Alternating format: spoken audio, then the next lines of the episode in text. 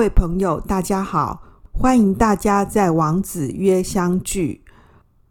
王子约这个平台，希望透过经典和生活事例的结合，以及现代诠释，和大家一起共享经典智慧，重新发现经典的美好，帮助我们更愉快的生活。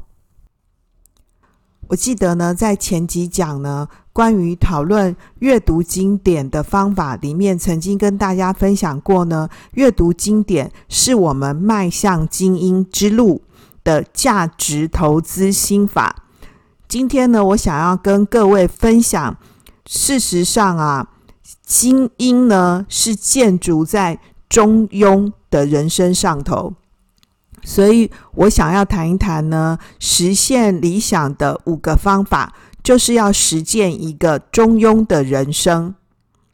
各位，我们都知道四书里面呢是《论语》《孟子》《大学》《中庸》，对不对？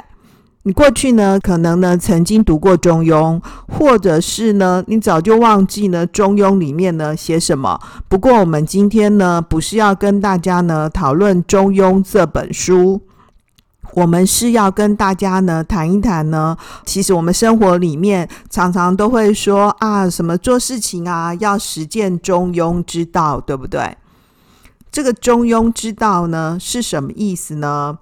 中庸啊这两个字在中庸的首章里面啊，第一章里面提到说，喜怒哀乐之未发，谓之中；发而皆众结，谓之和。就是我们自己内心当中的情绪啊，喜怒哀乐放在内心里头的时候，还没有表现出来，这个叫做中。那呢，当我们的喜怒哀乐呢表现出来的时候呢，都能够重结，重结是中间的中，然后节度就是合于节度啊。我的情绪表现呢，能够合于节度的话，不过分，然后呢，不偏不倚的话呢，这样子叫做和。中庸里面继续讲说呢，这个中啊是天下的大本，和是天下的达道。达是到达的达，道是道路的道。所以这个中庸里面谈到说呢，中哦就是整个人呢，人类呢活在世界上面的时候呢，最重要呢的一个根本。那我们呢，对于这些中庸的语句啊，其实先不必做呢，呃，要很深刻的理解。不过我们就会知道说，中庸啊，事实上就是中和之道。中和是什么意思呢？新北市有个地方叫中和，对不对？然后还有永和，对不对？那呢，中和是一个地名。事实上，中和这两个字就是来自中庸的。中庸之道呢，事实上就是指的是用中，庸就是用的意思。庸有两个解释，一个是用，一个是长，所以中庸就是用中，就是去实践这个中庸之道啦。那中呢，不偏不倚嘛，没有过与不及，这朱熹讲的，所以中庸就是行乎中庸啊。然后呢，一切呢都恰到好处，那呢可以行之久远、不可更改的正道跟定理，这个就叫做呢中庸之道。我们呢都期盼说自己啊，在为人处事的时候呢，行事为人不要太过，也不要不及，要恰到好处，不偏不倚。质两而用中，然后立乎中正，行乎中庸，对不对？这就是我们自己期许我们自己呢，要生活里面呢实践的方法。可是事实上啊，做到中庸呢是非常困难的。举例来说啊，谈一谈呢，什么叫做消极礼貌？我们大家都有坐电梯的经验吧？你在电梯里面呢，有时候会碰到你的街坊邻居，有时候会碰到你的同事。然后当电梯里面呢人很少的时候，你会不会跟你的街坊邻居聊几句呢？还是其实不会？或者是呢，你碰到有一点熟又不是太熟的同事，你发现呢他今天有一点怪怪的。然后你会不会去问问他，或者是跟他聊聊天，去关心他说：“哎，你有没有什么事啊？”如果呢，用一个这个心理学上面的名词来谈的话呢，我们在电梯里面啊，跟大家点点头，你好，我好，大家好，然后诶，要去上班啦，对，哦，回来啦，哦，这样，所以像这样的打招呼呢，是一种消极礼貌。为什么呢？不跟大家再聊聊天呢？你有时候看见呢，对方可能很像心情不好，你也不敢问他。然后或者是你想说，为了尊重对方嘛，为了尊重你的朋友，他想讲就讲啦，所以你不适合呢去关心他，因为我们假设呢，呃，对方呢可能不想我们介入他的生活。所以我们就不敢用一些确切的措辞，我们常常就是非常间接的回避式的表达，因为我们很害怕呢，我们呃直接的说明呢会造成了对方的困扰，所以我们可能就跟跟对方说：“哎，你还好吗？你还好吧？”然后对方就说：“哦，好，好。”那因为对方呢采取句点式的回应，对不对？所以你也就不再问了。因为发话者呢会认为说，我已经对你表达了关心啊，是你拒绝了我的关怀吧？那呢，像这样子呢，对对方呢提出疑问，而呢或者是呢回避性的一个表达，这种呢都是我们人跟人相处之间的消极礼貌。所以各位可以发现呢，这个西方人呢跟我们有一个很大的不同哦。那当然也不是每个国家都这样了啊、那呢，通常这个美国人呢，他们都会很热情的，可能有机会碰到面的话呢，大家就会很快乐的聊天啊、哦。那呢，呃，可能聊一些比较没有伤害性的的话题，最常聊的当然就是天气啊，跟体育嘛，啊、跟球类运动嘛。好，那这样子呢，其实人跟人之间的沟通往来呢，你可以发现，哎，我好像也没跟你那么熟，啊，你怎么一直跟我讲话？好，这就是跟我们的这个文化，或是跟我们的环境呢，是蛮不同的地方。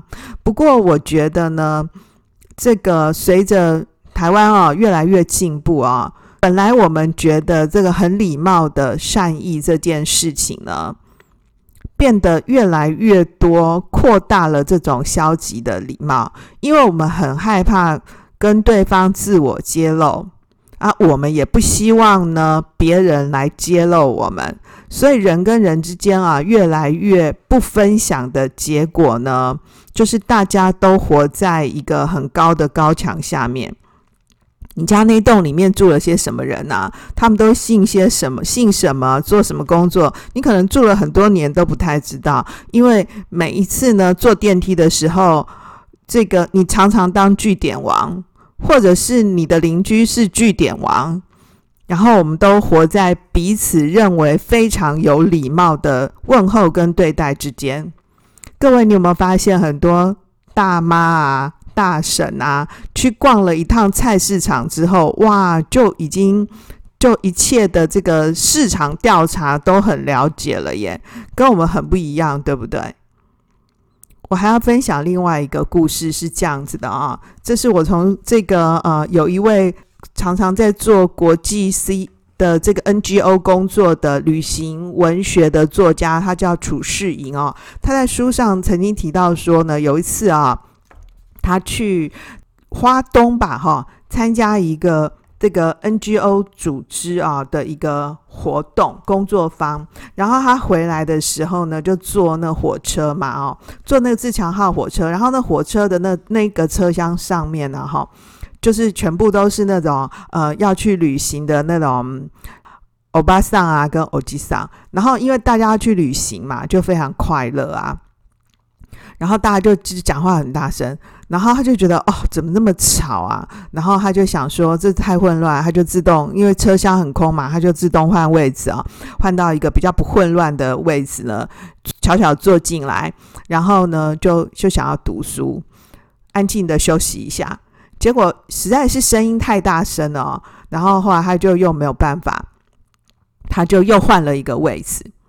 啊，那他换了第二次位置的时候呢，不料哈，他就坐了那个靠窗的位置，然后坐了大概一两分钟之后呢，就有一个欧巴桑呢，就是坐到他旁边来呢，跟他攀谈。然后那欧巴桑啊，开口就跟他说：“哦，金拍谁了？我就菜哈，还你瓦能掰位啦。”然后就。就就是哎，原来那个欧巴桑啊，一开始的时候就很注意他，然后那楚世颖就很不好意思啊，就说啊，不要紧嘛紧啊，好出来剃头的喜爱华裔呀，哈，不然的话静悄悄的，怎么会是像在玩呢？他就不好意思嘛，哈，然后而且还有名人啊，然后被人家认出来，他当然是有点有点不好意思的啊、哦。那他也蛮低调的啊，也很客气，就回了那个欧巴桑这样这样的话。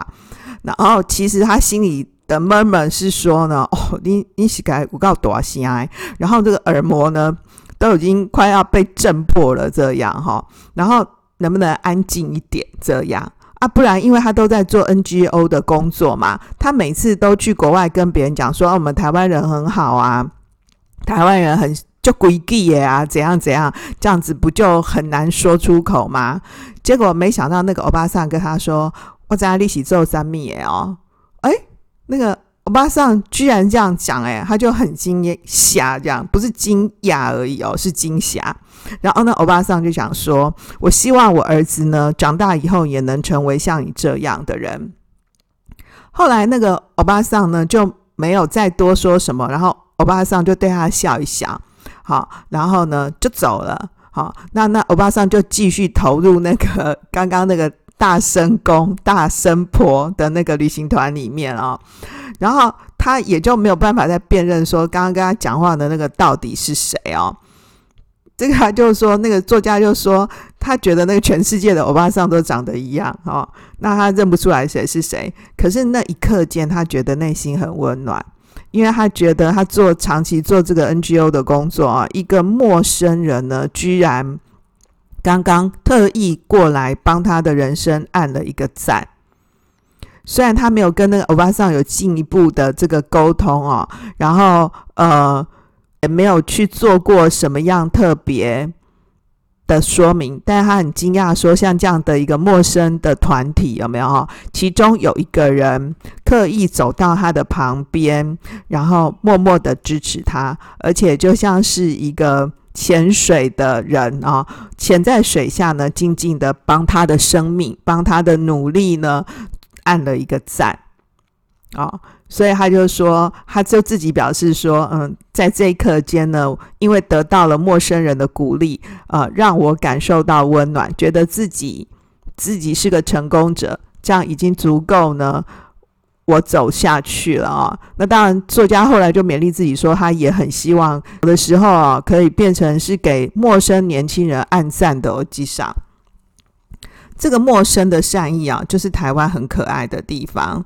我们看见那个呃陆客啊哈，然后来台湾骑脚踏车，对不对？然后骑脚踏车 Luck land，对不对？哈，然后可能要喝水，对不对？然后你就可以看见那个台湾的名家啊，就会。帮他那个修那个 lock lane 的地方，然后提供他水，或是看那个脚踏车车队走过去的时候，你会帮他比赞，对不对啊？然后呢，鼓励他呢继续往前行，这样子啊，环台骑脚踏车。可是我们对于我们周围啊，天天跟我们在相处的人，我们是对他消极礼貌，诶，那也安呢？你有想过吗？或者是你从以前到现在？从来未曾提供过这种陌生的善意，陌生的善意还包含什么呢？我们看见哪边有灾害啊，我们会很愿意捐钱给他，对不对？好像那个日本福岛啊，对不对？核核灾，然后或者是我们台湾有灾变的时候，先前的那个泰鲁格号，对不对？我们会愿意捐钱，这也是一种陌生善意。我们觉得有人好需要帮忙哦，在我能力所及的情况之下，我很愿意呢提供我的小小的力量。可是各位，你有没有想过，你对于周围的人，在看似礼貌的生活当中，其实都只是一种消极礼貌？觉得诶，好像跟人家客套啊，呃，是很不好的，很打扰人家的，或者是我们最常开口说的一句话，就是不好意思。所以不好意思变成台湾人的发语词，为什么会这样呢？这个地方我觉得很值得我们思考哈。或许不敢打扰别人啊，因此也就呢造成了人跟人之间的距离哦。当然，我也不觉得呢消极礼貌跟陌生善意就一定是不好的。然后呢，呃，这个礼貌到底应该要用什么样的尺规来评量？这件事情其实是很困难的。所以，我们今天谈说要实践自己今世的理想哦，到底要做到什么样的限度呢？这个今世的方法，经纶事物啊，用我们北魏来供啊，就是实现梦想的方法。实现梦想就是要用中啊，各位，你也不要觉得好像一定就是要。不朽啊，怎么样？呃，创立国家啊，立德、立功、立言呐、啊，或者做了什么了不起的事业，才叫做今世的理想。就是你的理想是什么？在真实的世界里面呢，去构筑理想，在寻常的生活里面追求快乐，这就是今世实践的心法啊。所以，怎么样可以让自己变得更好呢？可以实现理想的五个方法呢，就是首先就是要在呢中庸之道当中去实践用中，接下来呢是要有保持一个呢中正平和的态度，让我们的心情呢是比较安静的、平心静气的。那呢应静气平。应是对应的应，就是不要随着那个环境去流转，好像大家都这样啊，我跟大家不一样，我很奇怪诶，是说奇怪跟不奇怪啊？到底那个线啊要怎么样安排？那呢，应该要随着那个环境，随着自己处境的不同啊，要有不同的应应态度。当我们很生气的时候，或者是我们很开心的时候，都不要过分的去洋溢，或是过分的发散了我们的气，要保持一个平和的心情。对于这个外在的环境，有一个相对应的方式。那呢，用很口语的话来说，就是我们的脑力啊、心力跟体力要平衡。有时候身体很累啊，其实是没有办法思考的，或者是环境很不好啊，你也不会觉得心情会开心哎。所以怎么样在这三个里面，脑力、心力、体力当中去求得一个平衡，这件事情也是让我们可以更好的去实践中庸之道啊。接下来是谈呢，价值跟实践要合一。你一定有一个想要自己追求的梦想嘛？然后想一想啊，做这件事情啊，有没有价值？有没有意义？零分到五分，想一下，零分到五分，做这件事情呢，有没有价值？有没有意义？零到五，你会为这件事情打几分呢？接下来在实践这件事情的过程当中呢，从事这个活动的过程当中，开不开心啊？开心呢？不开心也是一样，零分到五分。价值跟实践必须是要连在一起说的，不要只在那里想啊。对，要赶快去做嘛。可是呢，在做的过程当中，实践的过程当中，会碰到各式各样不同的问题呀。那能不能中和安心，应应静气平，去求取脑力、心力跟体力的平衡呢？所以，如果刚刚谈的价值跟呢愉快度两个加起来可以六分，那六分就去做啊，对不对？有可能做这件事情，它很有价值意义，可是它好像没有很快乐，诶。那但是它的价值实在是太多太大了，五分。可它的快乐度哦，可能只有一分，那你还是可以去做啊，加起来六分嘛。如果先做了一次，真的非常不快乐，后来那个快乐度消失了，五分，那就不要做了，下次就不要做了。有没有可能做一件事情快乐度好高哦，四分，没什么价值，价值诶，可能两分。三分以下，对不对？不及格的价值，对不对？不值得的意义，对不对？好像也是可以去做啊。追求快乐有什么不对呢？所以怎么样质两用中，行乎中道？事实上，这是人生境界耶，没有很简单哦。我们既要做精英，也要实践呢中庸的人生。精英是什么？就是能够呢实践中庸之道的人呐、想想看，这有没有真的很困难呐、所以在这里呢，跟各位分享这一讲的经世心法，就是在真实的世界里构筑理想，在寻常的生活里追求快乐。如果您听完这集节目，觉得有带给你启发收获，一定一定要记得订阅王子约频道，给我们五星好评。也欢迎你在我们的频道里留言，和我们互动分享哦。让我们透过经典好声音，感受经典智慧，一起发现一个更好的自己。